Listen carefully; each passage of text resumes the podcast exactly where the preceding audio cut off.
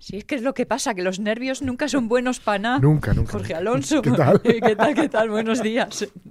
Aquí cotilleando anécdotas sí. al volante. ¿eh? Y, y yo además lo entiendo muy bien porque soy de esas, ¿no? Mm. Ya, ya. M- más que de meterme por donde no debo, de ir a donde no quiero. Sí, sí, sí. Mis sí. destinos suelen quedar a mis espaldas. Yo la, y- la primera vez que guié a unos amigos en coche a, a Raval, Valladolid, por de mi padre y por, y por ende mío, sí. Eh, ya ves que yo llevaba, igual tenía yo veintipico años, llevaba veintipico años yendo. Sí. Pero claro, yo voy como los perros en el coche. Sí, que te llevan. Voy- me llevan y si, y si hay ventanilla, pues igual. La cabeza por fuera. y ya. Eh, bueno, hasta Valladolid, hasta la entrada de Valladolid, bien. Y ahí hay un desvío. Vale. Hay un desvío. Un desvío que yo creo que está muy mal planteado, porque no puede ser que te equivoques en un desvío. Sí. Bueno, hay y un desvío Segovia. que pone Bamba. Y a mí me sonaba, claro, me sonaba porque es un rey visigodo. Y por Aguamba hablan bambú. Dije, es por aquí. Bueno, acabamos a unos ciento y pico kilómetros de Valladolid, del Pero- pueblo. Pero, a ver, mm, José, Claro. que te confundas de camino lo entiendo. Que tardes ciento y Es- pico claro, kilómetros yo de- en darte cuenta. Digo, tendrá que haber algún tipo de, de momento en el que podamos ir hacia algún lado, pero una carretera de estas castellanas. Sí, de sí, tira, sí. tira, tira, tira, tira. Bueno, y encima, evidentemente no lo sabíamos, pero había unas eh, maniobras Ah, de la aviación. ah, porque además allí Está está, Villanula, que es exacto, un aeropuerto militar. aeropuerto. Con lo cual estábamos perdidos en medio del páramo castellano y con aviones. Claro, mis colegas diciendo, ¿pero dónde? dónde Pero tú dónde vives? traído?". y, y nada, hasta que preguntamos a, a un lugareño, que ya sabéis que son muy dicharacheros, por allí, Sí, sí. y, y, bueno, pues se está riendo todavía. Porque le pregunté, oye, perdona, para Raval, y tío, bueno, pues eh, se ro- rompió a reír y dice, pues está como a unos 120 kilómetros hacia allí. Me encanta porque me siento tan acompañada. Es Claro, esta cosa de por fin todavía Alguien.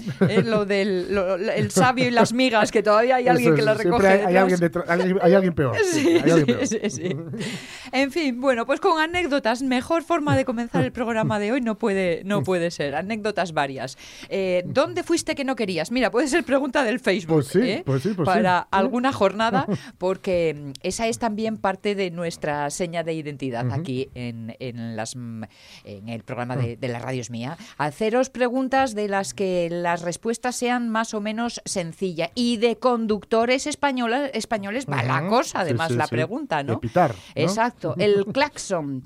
Y cómo hacemos, bueno, pues esas cosas que cuando estás fuera y cara a cara no te atreves y sin embargo cuando vas en el coche, y no nos estamos refiriendo precisamente, o sí, o Mm. también, a lo de meter el dedo en la nariz. Que ese es uno de los grandes clásicos, Sí, ¿eh? sí, sí. Acordaos cuando estáis en el semáforo que los que están al lado os- pueden Eso mirar, igual que te ven, te ves tú, Eso te es. pueden ver a ti. Eso es. Y también, bueno, lo de la relación con los coches puede ser una cosa de dos, porque como peatón a veces también somos muy bravos, ¿eh? Y claro, hay que estar en los dos lados de, de la- del paso de paso cebras. de cebra y vamos como un guepardo. Exacto, exacto. Yo sigo dando las gracias en el paso de cebras cuando se paran, ¿eh? aunque solo sea por animar y que la cosa se mantenga en ese, en ese ritmo, que miedo me dan las cosas. En fin, para conversación con no conductores, como veis, porque Juan Pastor, tú al volante, Eh, no, Peligro no. constante. peligro constante. vale, muy bien, muy No, bien. no, no, no juego a eso. Juan Pastor, que será con quien nos pongamos en marcha a lo largo del primer ratito del programa de hoy y también con Omar Caunedo, con Pablo Fernández, con Elena Román, o sea que está Pablo incluso, no faltamos nadie, Pff, rock and roll. La radio es mía. Con Sonia Avellaneda. Mal que estoy con la esponjilla mía porque acabo de babarme entera como los chiquillos. Es que viene tan guapo, Juan. Ay, sí, sí, sí. que hoy vienes eh, dispuesto a hacer un poco de historia, pero no sé Mm. si también un poco de futuro. Bueno, no sé, oye, no sé lo que voy a hacer porque tengo mucho sueño. Eh, eh, he dormido muy poco porque ¿Estuviste celebrando? No, no, mi compañera de piso que ligó ayer. Ah, eh, Le da por ligar un miércoles. pero y- bueno, pero, pero qué desfachatez. Amigo mío, Y no he podido dormir mucho por su culpa. la felicidad puede estado llegar dando golpes en la pared, ¿no? en cualquier momento puede llegar la felicidad con Juan Pastor.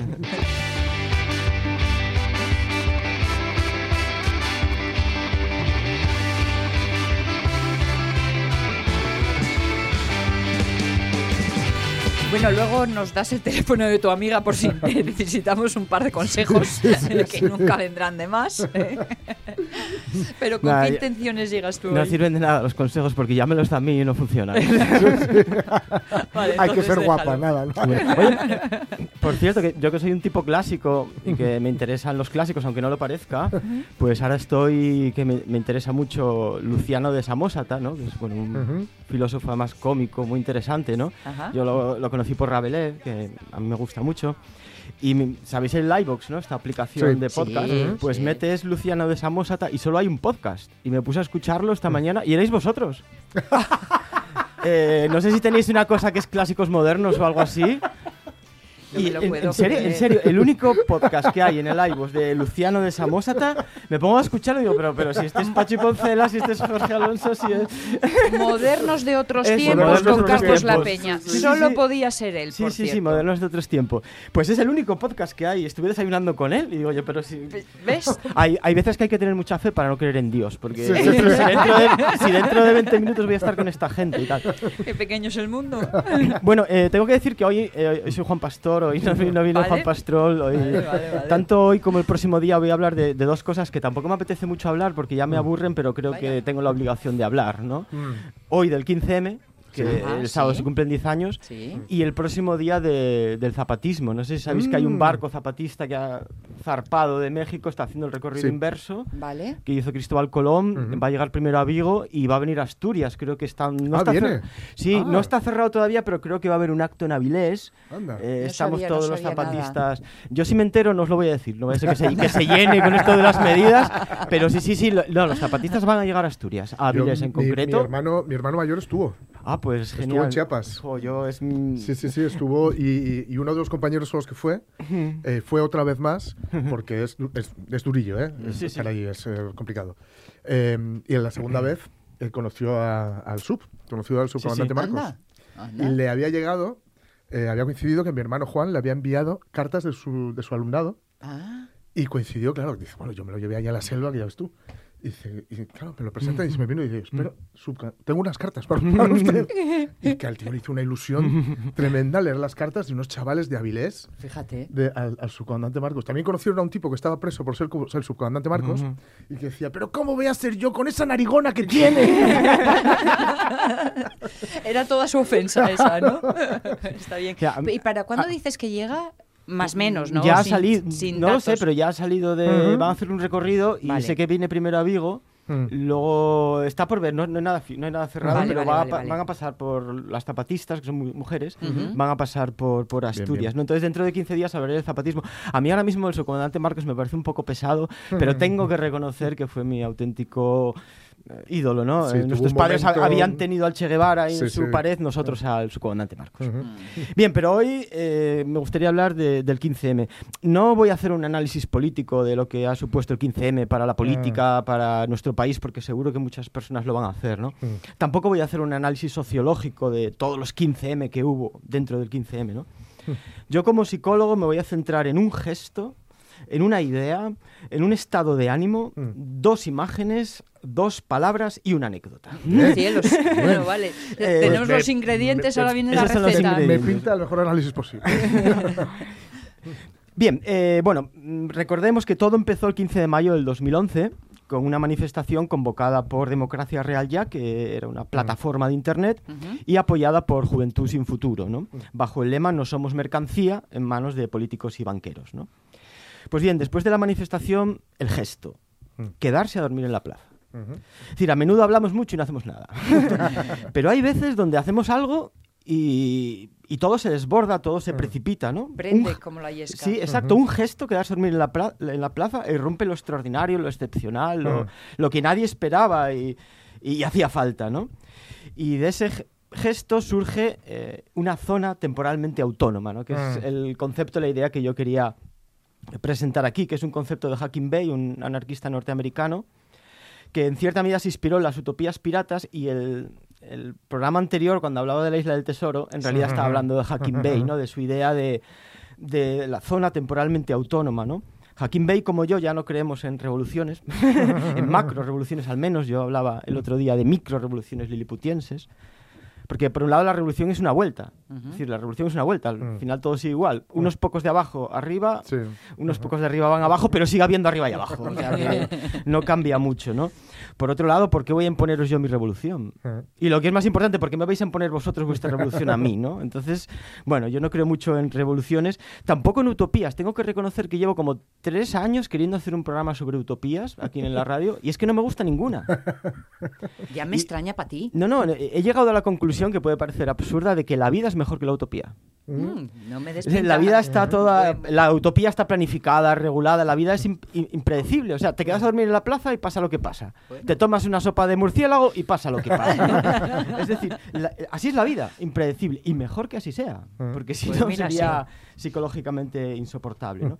Bueno, pues los que ya no creemos en revoluciones ni en utopías, eh, lo que buscamos son zonas temporalmente autónomas. Lugares donde temporalmente seamos autónomos, felices. Una rave, por ejemplo, yo estaba en alguna rave donde hay un cartel de esto es una zona temporal autónoma, ¿no? O sea, durante dos, tres días ese espacio es una zona temporalmente autónoma. Los campamentos del 15M fueron zonas temporalmente autónomas que duraron un mes.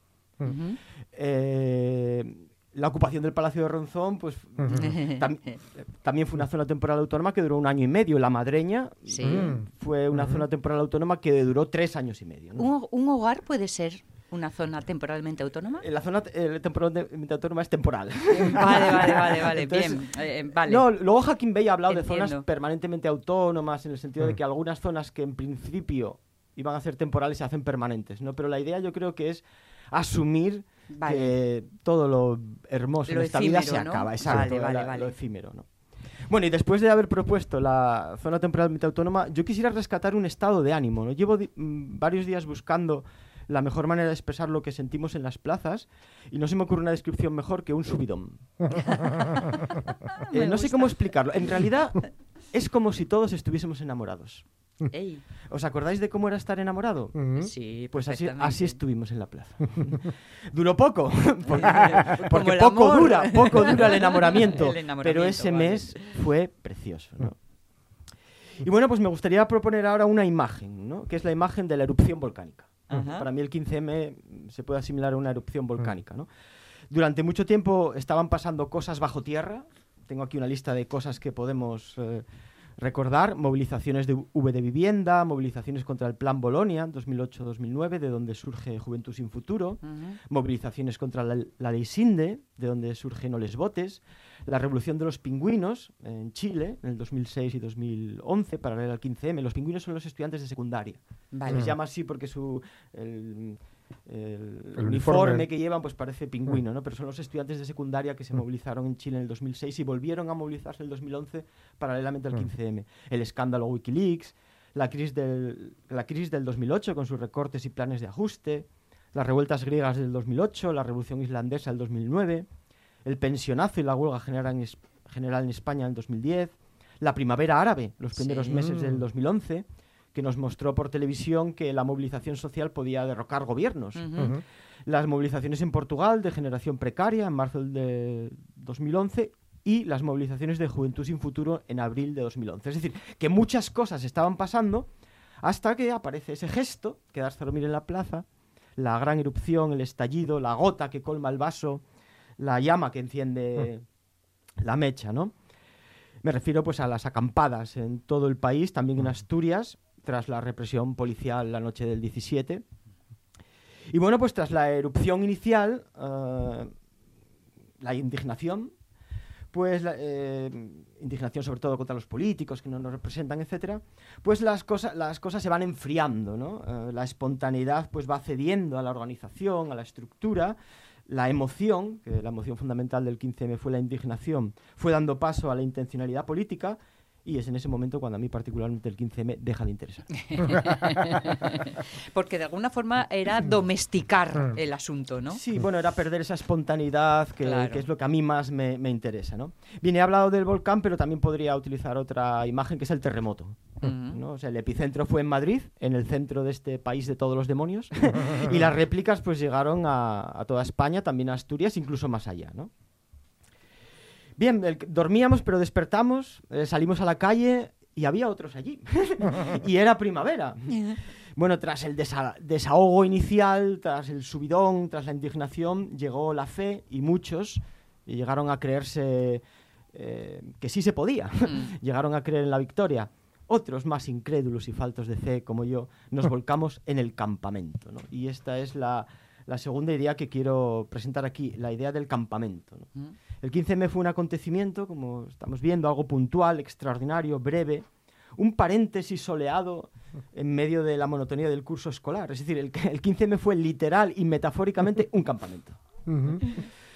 Eh, fue el tercer campamento que yo, al que yo asistí. ¿no? Eh, cuando era estudiante estuve en el campamento del 07, Ujú. luego en el campamento del No a la Guerra y ya casi de mediana edad me tocó el campamento del, del 15M. ¿no? Y durante un mes mágico las plazas pues dejaron de ser de los turistas eh, y pasaron, volvieron a, a ser de los ciudadanos. ¿no? Sí. Durante un mes el nosotros democrático sus- sustituyó al yo consumista y durante un mes las plazas se convirtieron en campamentos aut- autoorganizados, en ágoras, eh, en espacios para la discusión pública. ¿no?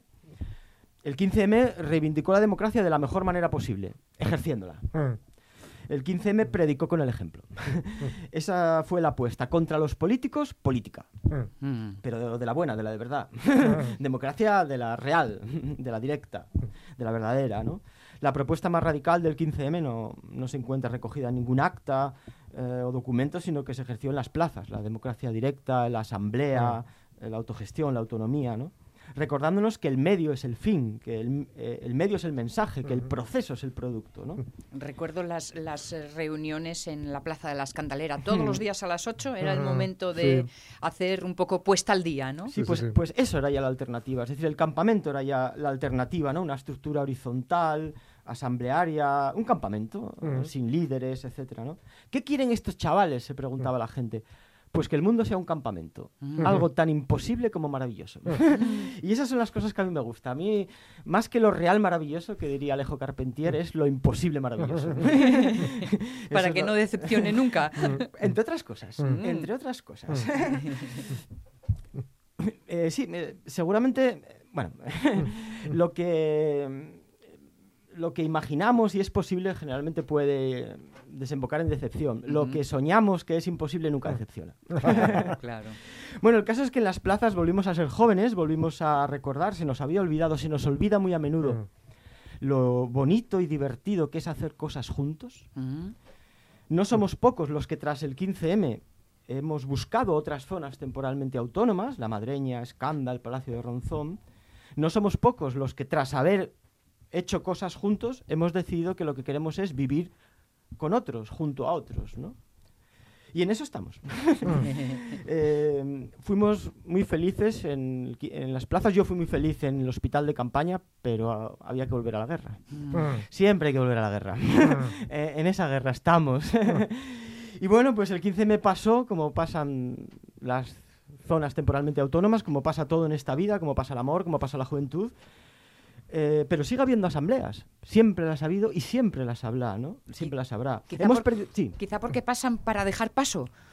pero las lo que es la asamblea sigue, es decir, seguramente desaparecen los colectivos, pero la idea de la asamblea se mantiene y siempre habrá asambleas, ¿no? Siempre hemos perdido las plazas, de acuerdo, pero siempre podemos volver a juntarnos, volver a organizarnos para hacer cosas juntos, para insultar juntos al mundo, para imaginar juntos Eso un une nuevo mucho, ¿eh? mundo.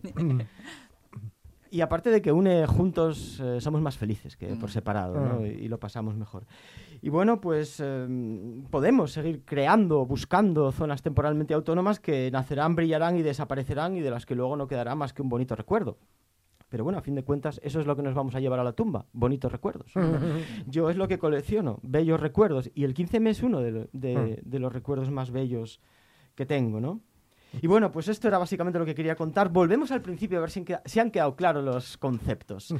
Un, eh, un gesto, quedarse a dormir en la plaza. Sí. Sin ese gesto nada hubiera sucedido, ¿no? Un gesto que desborda todo.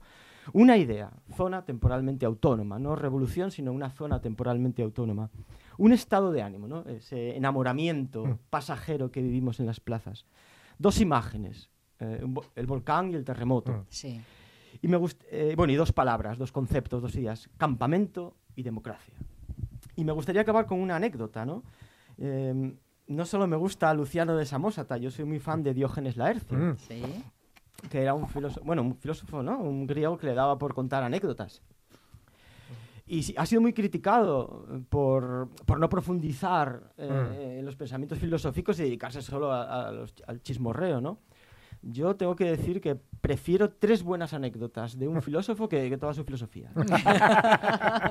Por ejemplo, hablábamos de, la de las utopías. Una de las utopías más fascistas que podemos encontrarnos es la República de Platón. ¿no? Ajá. Eh, bueno, si lees la República de Platón te das cuenta de que Platón es un fascista, pero no hace falta leer un libro que además es bastante árido, ¿no? Sí, es un poco. Eh, con una anécdota que nos cuesta Diógenes La- Mm. Laercio ya basta, y es de una... Mi anécdota favorita es cuando Platón intentó quemar en la plaza pública los libros de Demócrito. Le, le tuvieron que, que parar sus discípulos, ¿no? Yo creo que esa anécdota, intentar sí. quemar los libros de Demócrito, dice mucho de Platón dice mucho, y de Demócrito. Yo creo que debería haber más Diógenes, Leo- Diógenes Laercio. Yo soy Mm. muy, muy de chismes, no muy de anécdotas. Y me gustaría contar dos anécdotas muy similares. Una no la vi, eh, la leí, y es que cuando... Porque em, hubo como dos desalojos. Mm. Eh, la noche del 16 se quedó una serie de personas que fueron desalojadas. Al día siguiente había más y fueron desalojadas por la fuerza y eso ya Mm. generó lo que generó, ¿no? Mm. Pues cuentan que cuando llegó la policía a desalojar a esos chavales, no sabían qué hacer y montaron una asamblea delante de los policías. Así, rápidamente. Eh, asamblea, asamblea. Y los policías dijeron, mira, pero estos chavales... Me encanta esa anécdota, me encanta. Pero hay una mejor todavía. Esta la viví yo. Eh, unos niños, no eran unos niños normales, eran nuestros niños. eran Ujú. niño- niños de gente que estaba en el 15M, jugando a las asambleas.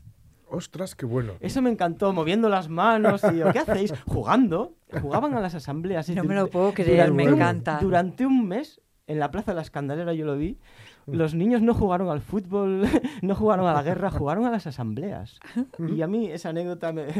me- Niños que además ahora tienen 18 20 años y tengo que decirlo, Mm. la mayoría son maravillosos. Eh, por lo tanto, todavía, mm, eh, mm, mientras hay vida hay esperanza, ¿no? Mm. Eh, Sí, evidentemente. y eso que la esperanza es una cosa a la que yo le suelo tener mucho miedo, porque la esperanza, mm, como, como buen pecado, entre comillas, Mm. se quedó en la caja de Pandora. Eh, entre el resto de los males, estaba con el resto de los males. Quizá a veces la esperanza no nos lleva a la acción, Mm. sino precisamente a esperar. Pero bueno, n- es bastante necesaria, supongo. Sí, pero hay que tener espera- esperanza como mínimo por, por lo que acabamos de ver hoy aquí, porque la realidad es impredecible. Bien. Ah. Es decir, eh, si, si- si fuera predecible, pues podríamos predecir todos que vamos al desastre. Al Sí, desastre sí. más absoluto. Pero precisamente porque, como dice la canción, sorpresas te da la vida, la vida tiene sorpresas, pues de vez en cuando aparecen cosas realmente extraordinarias y que nadie podía predecir, Mm. pues desde el 15M hasta el coronavirus, ¿no? Y afortunadamente eso es lo que hace que, Mm. que podamos ser optimistas, ¿no? El hecho de que, de que la vida da sorpresas. Que dos imágenes tan, tan, tan extremas eh, Mm. a- a- en estos 10 años. La asamblea, todos en la calle, el campamento, todos en casa, encerrados y sin. Sí, sí. comunicarnos. ¡Guau! ¿eh? La vida te da sorpresas, ¿eh? sorpresas te da la vida. Juan Pastor. Ay, Ay, ay. como Bueno, como tú mismo. Voy a ver si duermo un poco porque... Sí, anda, descansa, descansa. A ver Bueno, igual si- encuentro a mi compañera de piso y entonces la aplaudo. bueno, nada más. Besos grandes, sorprendente. A vosotros. Qué bueno, qué bueno. Juan Pastor, el profesor de psicología social en la Universidad de Oviedo y desde luego el hombre que que cada 15 días nos ponen los jueves todas estas Las ideas. ¿eh? sí, para que luego vayan ahí Ah, haciendo rucu sí, rucu. sí. Porque es lo que pasa con Juan, bueno, y con tantos otros de nuestros claro, colaboradores, claro, ¿eh? claro. que van poniendo las semillitas y que luego... hacen esta cosa socrática, ¿no? De, de tirar, tirar, no, no, no- no ofrecerte, no dártelo todo, sino tirar de, de ti. Sí, señor. Gusto es que eso pase. Son las 10 y 31. Bueno, pues eh, tenemos un poco de noticias. Tenemos presa, presa, presa noticiable con Jorge Alonso. La radio es mía. Y el peinado de Ramos, el que llevaba ayer, es cosa tuya. No, Bien. no es cosa mía. Yo. Tú eh, riñes mucho con Sergio Ramos. Sí. Bueno, sí, sí, claro que Cor- riño. porque- cordialmente, pero riñes. Sí, porque, porque yo soy el, el único que me atrevo a decirle, mira, eres un horterilla. ¿eh? Yo sé que eres el, el- el capitán del Real Madrid y el capitán de la selección, pero chico, Con Sonia Avellaneda.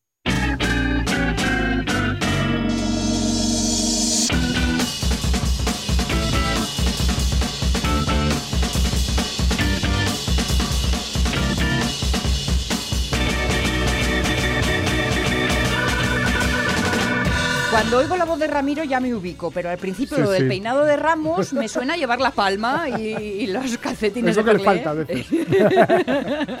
es lo que le falta. En fin. Revista de presa con unos cuantos titulares Sí. que han llamado tu atención. Mira, Por va. La sociedad del sándwich mixto. ¿Por qué los mediocres dominan el mundo? Un momento, ¿es el filete más grande que tienen? ¿Solo de dos kilos? Creí que este era un restaurante especializado en carnes, no un salón de té para señoritas cursis con mantelitos de ganchillo rosa. Bueno, tenemos una pieza de carne que solo se sirve por encargo especial, el llamado Don Solomillón. Es del tamaño de un flotador. Pues póngame ese. Bueno, este, como de dices beber? después, albóndigas, Exacto. claro. a nadie le ofende un sándwich mixto, pero difícilmente alguien, alguien perdón, lo elegiría para su última cena. Es la metáfora ideal de un mundo en el que lo mediocre, lo que no destaca por ser ni demasiado malo ni demasiado brillante, está acaparando el poder. Bueno, oye, pues eh, con la metáfora eh, o la, la comparación, yo creo que da bastante, Yo es bastante que idea. lo, ¿eh? lo del sándwich, cuando lo utilizo como metáfora, se me viene a la cabeza eh, lo que nos comentaba Elisa. eh, eso es, Sí, de la sí. técnica del sándwich para dar una mala noticia. mm, por- antici- Lo bueno por delante, Eso es, por detrás, Lo malo- y luego ya el tema ahí. En fin, bueno, siguiente noticia. A juicio por desobedecer al guarda que les pidió que se alejasen de una osa a la que querían fotografiar.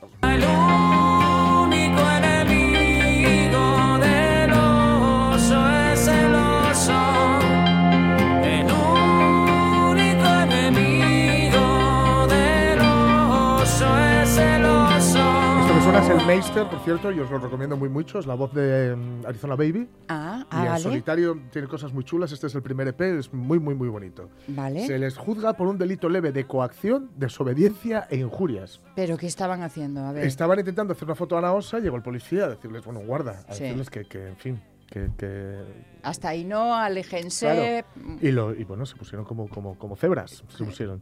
Lo cual, por cierto, me recuerda un vídeo que me han pasado, bueno, se lo pasaron a Eva, la chica de la que soy novio, eh, en Cangas. Sabéis que últimamente, claro, los, hay, hay- afortunadamente está habiendo bastante oso. Sí, pero que andan eh, Claro, acercándose. porque hay menos actividad humana. Sí. Entonces, bueno, pues para demostrar, uno, el miedo que nos tienen y dos, cómo se las gastan en cangas, Sí. está el oso muy cerca, muy, muy cerca. El perrín, con el que va el paisano, ni Sí. se inmuta. En Sí. plan de esto ya lo he visto yo más veces. Y el paisano le hace. "Ruff". Ah, sí, sí, sí, he visto ese vídeo, sí. ¡Ostras! Sí, ¿Cómo exacto. corre el oso? Pero, pero colina abajo. Pero llegué Yeo Sin, ¿eh? Sí, sí, sí, sí. Yeo Sin jovencín Sí, sí, sí, también. sí, sí. Pero vamos, yo, yo algún, algún roce tuvo con alguno ya por allí, que Sí. sabe el oso. Y además el, el señor que dice, nah, tuve que asustarlo, Sí, que sí, no se iba. Nada, nada, nada. En fin. Es verdad, es verdad. Ay, bueno, siguiente noticia. El club de buscadoras del orgasmo que terminó en tragedia. Así desmontó el FBI el imperio dedicado al placer de las mujeres que respaldó Gwyneth Paltrow.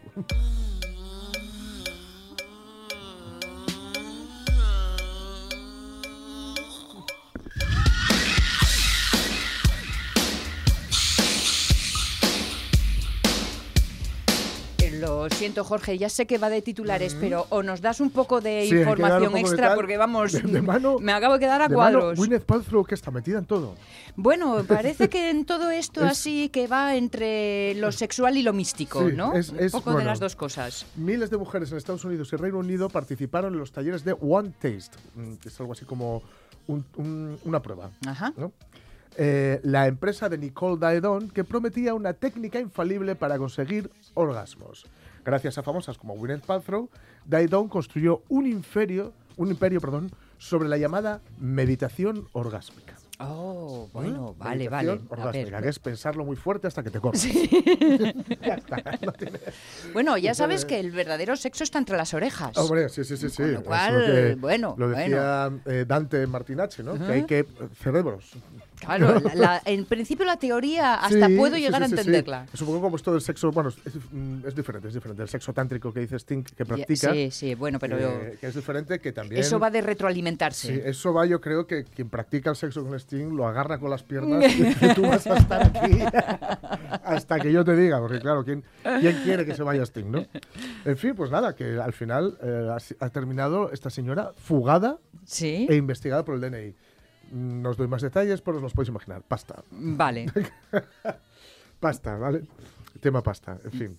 Estaba intentando saber qué les hace y no, pero bueno, luego leo la. Sí, letra sí. pequeña porque me, me- me ha quedado el, el- el asunto así un poco impactado. Sí, sí, sí. Siguiente titular. Aparece un atún de grandes dimensiones en la ría de Villaviciosa.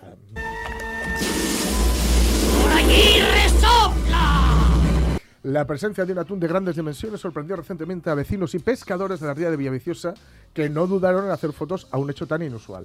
El ejemplar de más de un metro de largo y 100 kilos ¡Oh, la, la! es poco habitual de la zona, más que nada porque si no, o sea, acaba con la zona. Sí. E- Este sí que es de los de hola. Este, sí, sí, sí. De ahí el asombro, sobre todo de los más entendidos. Vean las fotos. Vean las fotos porque es, es muy, muy impresionante. ¿eh? Porque se ya le ven a- sabéis. se le ven a dar, claro. Sí, sí, sí. Que el, el- el, eh, bonito llega a las costas Claro. asturianas, Sí, sí, ¿eh? sí. siguiendo a la Sharda. Pero bueno, todavía anden por Es- ahí por los eh, mundos. sí, sí, sí, este, es- de- este- viene de avanzadilla. Este va a coger sitio en la terraza, que Sí, sabe que está complicado. y está ya, está ya pillando sitio. Eh, hablando de pesca, un pescador captura en la zona de en la costa, perdón, de Tazones una ñocla de casi 4 kilos y medio. Oh, Ahí ¿ves? ¿Ves? Ah, Este sí que le vi la foto. está, ahí está la ñocla. Madre mía, además le Buf. coge las pinzas así a cámara. Tremendo, ¿eh? tremendo. Una caja de sidra hace falta para, para trasegar ñocla. En Me 23 años en la mar es la más grande que sacamos, dice el marinero, el marino Sergio García. Sí. Y, y, por cierto, aquí pongo una, una anotación de una cosa que os tengo que contar algún día, eh, porque claro, es que eh, al, al leerlo de es la más grande que sacábamos y tal, bueno, me Sí. vienen en la cabeza chistes fáciles, ¿no? y es un, un- un truco que os tengo que contar de la pasiva eh, sexy. La es- pasiva sexy. Sí, sí, sí, es una cosa de que tú cualquier cosa que me digas, Sí. yo te la transformo en pasiva y le doy un toque, le doy un toque sensual. Ah, vale, vale, Sí, vale, vale. No estaba intentando imaginar a, a una no, ella. ya, a una pasiva, ¿no? Sí. Pero no. y no veía. Ya algún día os lo desarrollo porque es infalible. Me ha salido hasta con artículos de la Constitución. 70 por hora, el recorte de velocidad que planea sobre las carreteras secundarias. Tengo una chica y una pistola, un crucero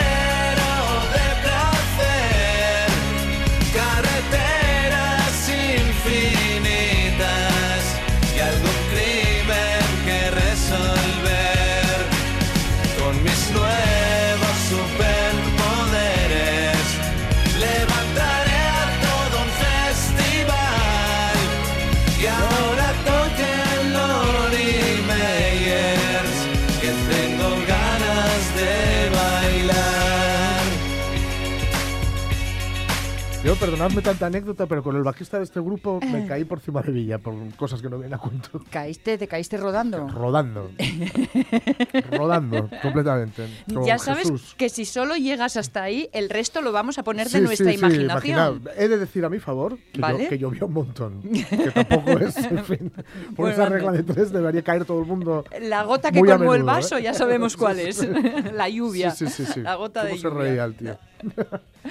O sea que eh, también, ahora que nos han puesto el límite en las Sí, eh, a ciudades, 30. ¿no? A 30, Ujú. que también te digo que me parece muy A mí bien. me parece muy bien. Exacto, A mí me parece muy bien, hasta de dónde verdad. estamos. También es cierto que soy un peatón, ¿no? Pero me parece muy bien. Bueno, pero todos Más somos nada, peatones en nuestra claro, vida, y en más que nada realidad. porque ¿eh? Yo creo que va a facilitar mucho la convivencia de las bicis y los coches. Pues sí, mira, porque es esa cierto. velocidad los equipara bastante, ¿vale? Y al final, a ver, eh, salvo, bueno, aunque si las avenidas grandes, Sí. no vas a mucho más eh, habitualmente. Por calles así un poco tal. Bueno, bueno, bueno, fíjate y no o no deberías, bueno, no deberías.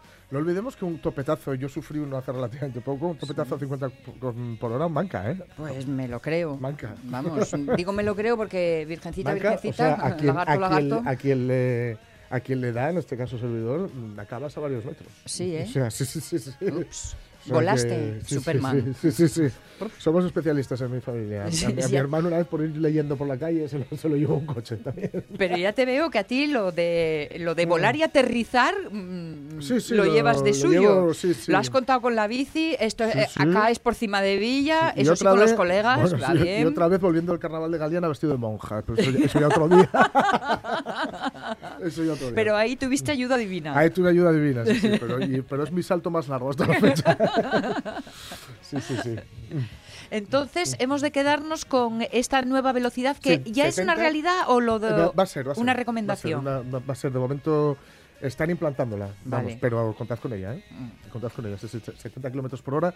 Eh, yo creo que esto también, a mí no sé, porque ya con de las carreteras me huele todo a chamusquina. Sí, es que iba a decirte, Y- entre límites y peajes Claro, varios. es que, y me, me huele mucho a querer desviarte hacia donde cobran.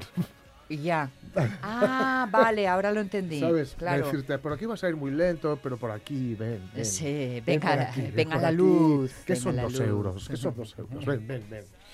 Entonces, bueno, me suena que va un poco por ahí. Ojalá fuera, ojalá sea solo por seguridad vial y funcione, pero. mm, mm. Bueno, ve- ver veremos y no Eso tardaremos es. mucho en hacerlo No, eh, porque no, estas cosas acaban rescamplando hombre, rápidamente. enseguida. Así que a ver a dónde enseguida. nos van llevando. Bueno, pues esos son los titulares. ¿eh? que así cogiditos de todos los mares, nunca mejor dicho, hasta los más íntimos. Sí. Buscadoras del orgasmo. Luego me das los datos Sí, sí, sí. para hacer un, un corta y pega e ir buscando. Son las 10 y 43 minutos. Está- eh, tenemos pendiente Eh, eh, a Pachi Poncela que llegar llegará. Lo ¿eh? Están pecerreando. Es- exacto, eso es, exacto. Que luego nos cuente cómo le han hurgado Sí, en la sí, nariz. sí. Que yo creí que era un poco a lo CSI, palito así, Sí, nada no, más. No, no, a mí. Pero no, no, me explicaban ayer que el palito hasta lo más profundo. Yo de las- tus sienes. Quienes, quienes conozco que les, que les han hecho de echarle la lagrimina, ¿eh? ¿Ah, sí? sí, sí, sí, sí. Vaya. Yo, y Más yo- que nada porque te toca el lacrimal. Sí, o sea, te- claro, esa claro. Entran- de- Y yo pensando que es que erais todos unos blandos. Ya, y de, bah, bah, tan- sí, tan- sí, tan- que tanto también, ¿eh? quejarse, que También. si- si lo ves en CSI no os pasa Ah, nada. y lo mandan a en un momento. Y resulta que la cosa es más intensa. Ujú. Bueno, pues sí, yo creo que las historias de Asturias han de ser Sí, que defendidas respetárselas a- exacto por quien son las bucea. son tan Sí, sí, poncelianas que- exacto, exacto. Que no podemos deslucir ese Sí, sí. trabajo. Así que antes de que nos Ujú. vayamos a tres citas que tiene en cartera, porque está que lo vierte Rodrigo Cuevas, tremendo, eh, este que con chaval. él vamos a hablar enseguida.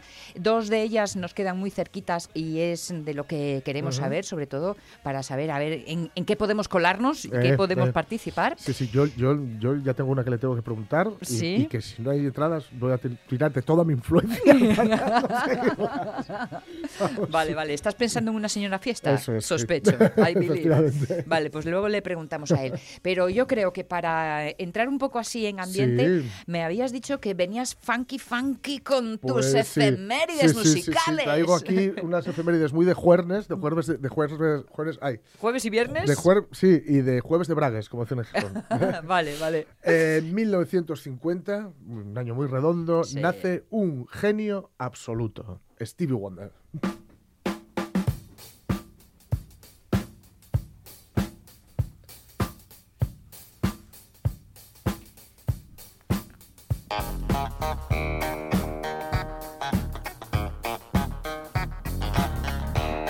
Solo por este inicio Sí. vale toda una carrera ya.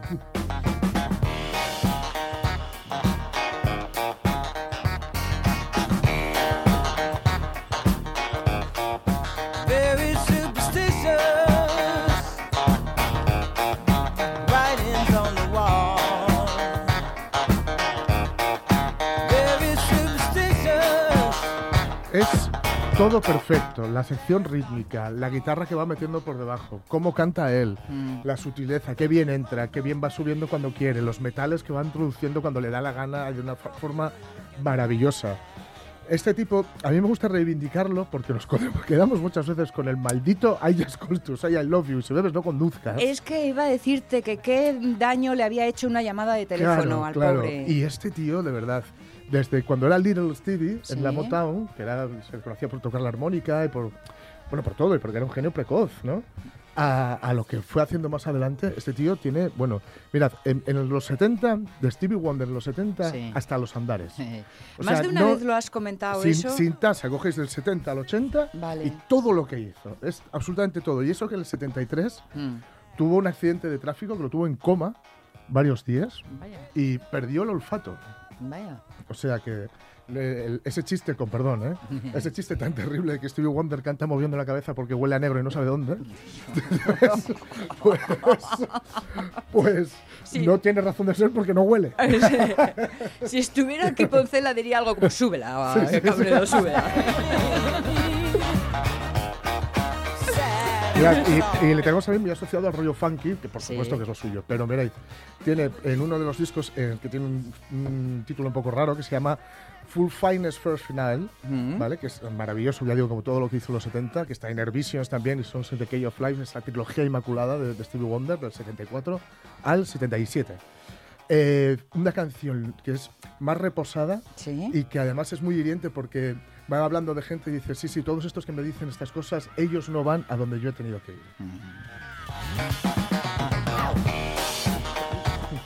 Eh, bien cebada queda, Sí, sí. con las ganas de escucharla, pero mm, déjame que le dé salude a Rodrigo Cuevas, que Hombre. ya tenemos con nosotros, porque aquí hay mucha tela que cortar. Sí, ¿eh? y muchos favores que pedir. Y muchos favores que pedir.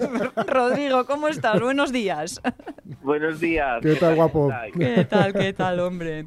Oye, Muy pues bien. mira, la primera en la frente, ¿eh? no vaya a ser que no nos quede tiempo Sí, al sí. final. Que es que hay aquí más de un llorón Es que, quedó sí. sin entradas para una señora A ver, fiesta. para una señora fiesta, ¿cómo está el tema de las Venga. Porque yo oí a unas moces en el tren decir que ya no había para, para Rigoberta Bandini. Para Rigoberta Bandini no. no. Ah.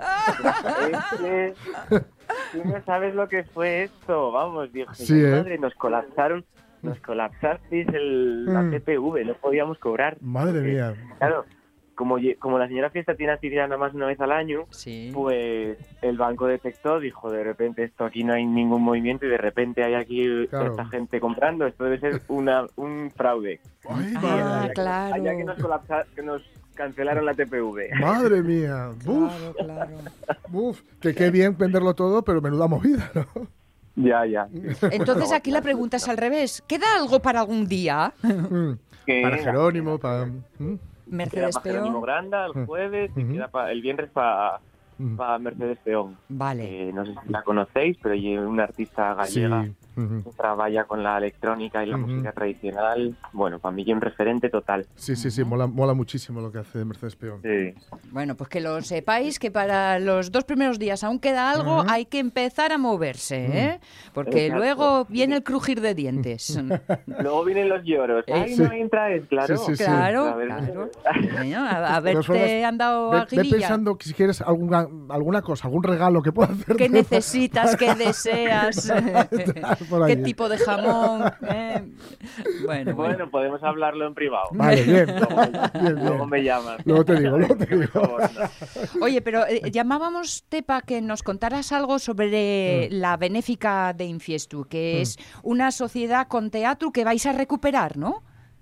Ay, sí, sí. A ver, a ver, a Bueno, y un proyecto muy guapo en el que nos acabamos de, de meter, un proyecto bastante grande, eh, comparado con nosotros, con la señora Fiesta y tal, y una cosa un poco más a largo plazo. Y, eh, bueno, hay un edificio en el Infiesto que se llama La, La Benéfica, Sí. que da nombre a todo, a todo el barrio de La Benéfica, además, y un edificio que se fundó como, como sede social de la Sociedad mm, Benéfica y del Socorro Mutuo de Piloña Ajá.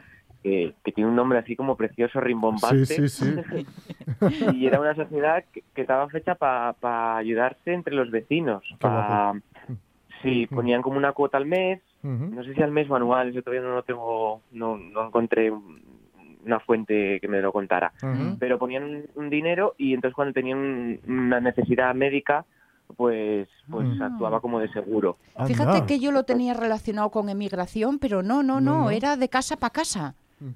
Es que, bueno, yo creo que algo debió haber también, tampoco lo tengo muy concretado todavía, eso nos falta todavía recuperar mucha memoria del edificio. Vale. Mm. Pero sí que yo creo que eh, debían estar relacionadas, igual la, la migración también ponía dinero en estas sociedades, Claro. no sé. Claro. Pega, No tengo muy claro.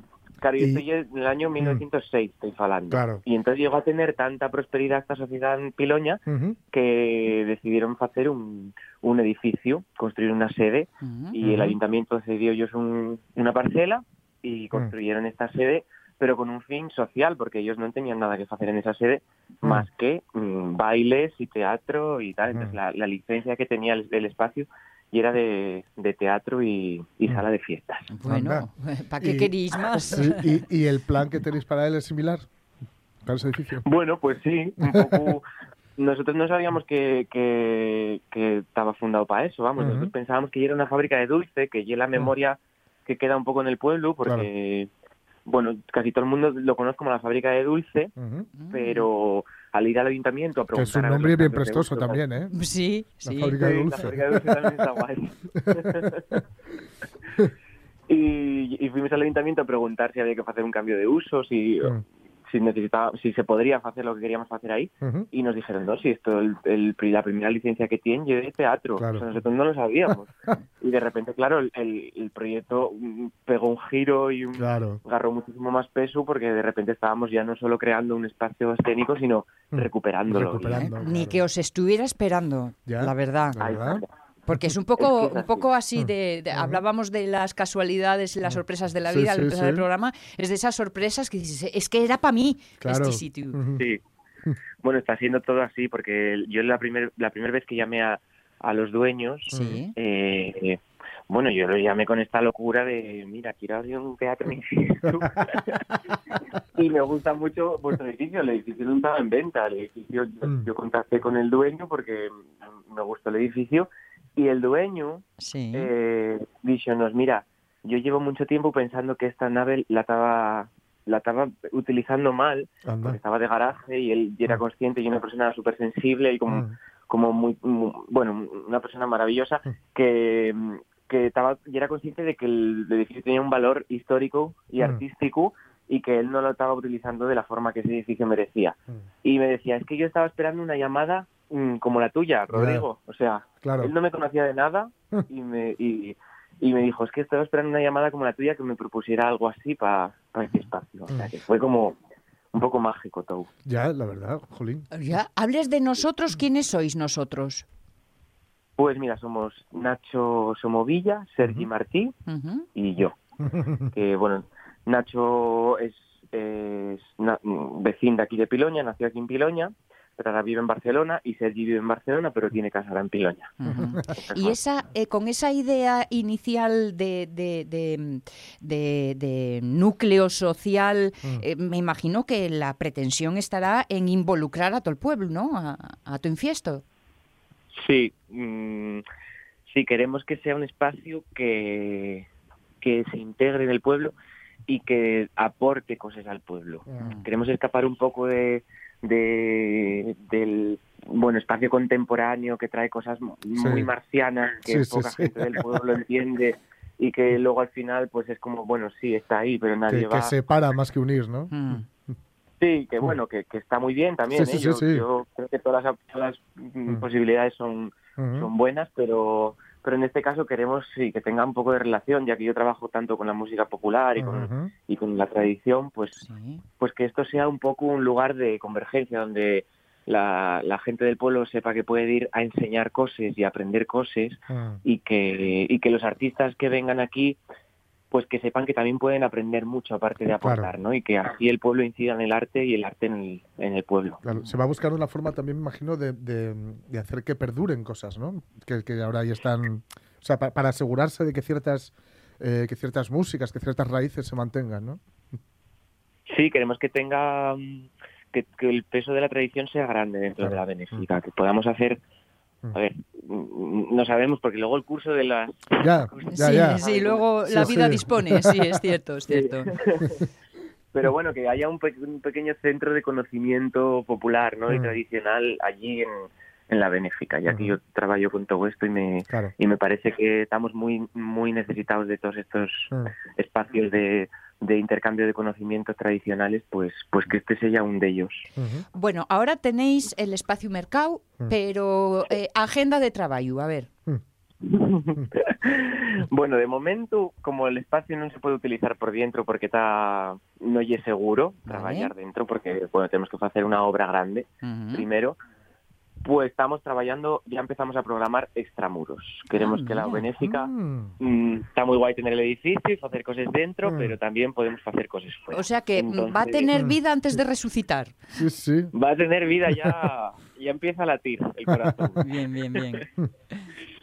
Porque claro, luego vamos a necesitar bastante pasta para arreglarla, que ahora, oye, aca- acabamos de gastarnos toda la pasta en la compra y, Claro. y- y, pues para arreglarla no tenemos. Entonces vamos a hacer un crowdfunding, vamos a Ah, ver qué bien. qué, qué ayudas podemos conseguir y eso irá como un poco más a, a medio plazo, ¿no? Vale. Lo que viene siendo el arreglo del edificio. Vale, vale, vale. Pero sí, ahora ya tenemos presentado, que lo presentamos ayer, un, un proyecto que se llama Escaparate, Ujú. que, que lleva a hacer una, un paneo, una panorámica de toda la creatividad que Mm. existe en el Concilio de Piloña y allegados.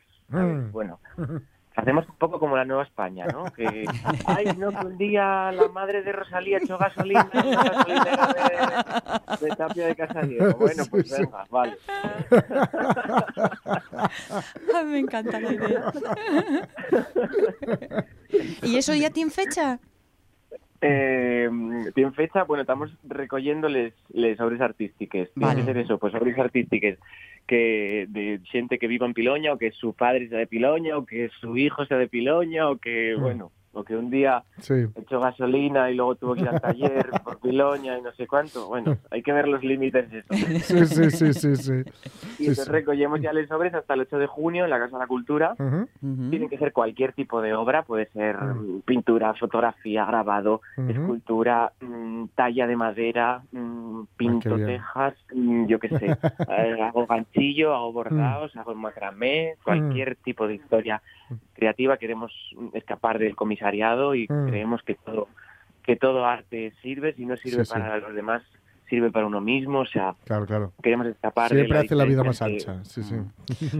Mm, Buscáis el eh, vídeo de presentación que han eh, Sí, subido eh, de Proyecto Escaparate de la Asociación La Benéfica y probablemente alguno de los festivales que montéis tendrá que llamarse La fábrica de la dulce. fábrica de dulce. sí, sí. Sí, Ah, Me encanta sí, ese nombre. me no lo perdáis como La posible sí. idea.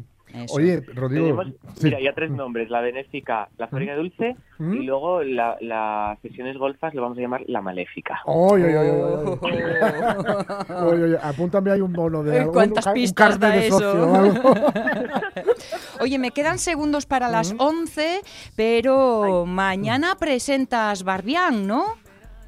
Sí, en Madrid, en Matadero. Eso. Voy para allá ahora en un, en un ratín. Vale, vale, con un poquito de género chico, Sí, sí, de sí. zarzuelilla.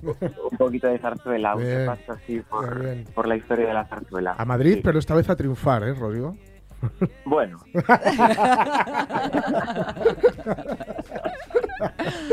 Rodrigo, gracias por eh, contarnos detalles y ya estamos esperando a que esa benéfica eh, palpite. Eso es. Primero con ese corazón que ya está vibrante y luego incluso en el interior. Todo y hablamos llegará. de soborno.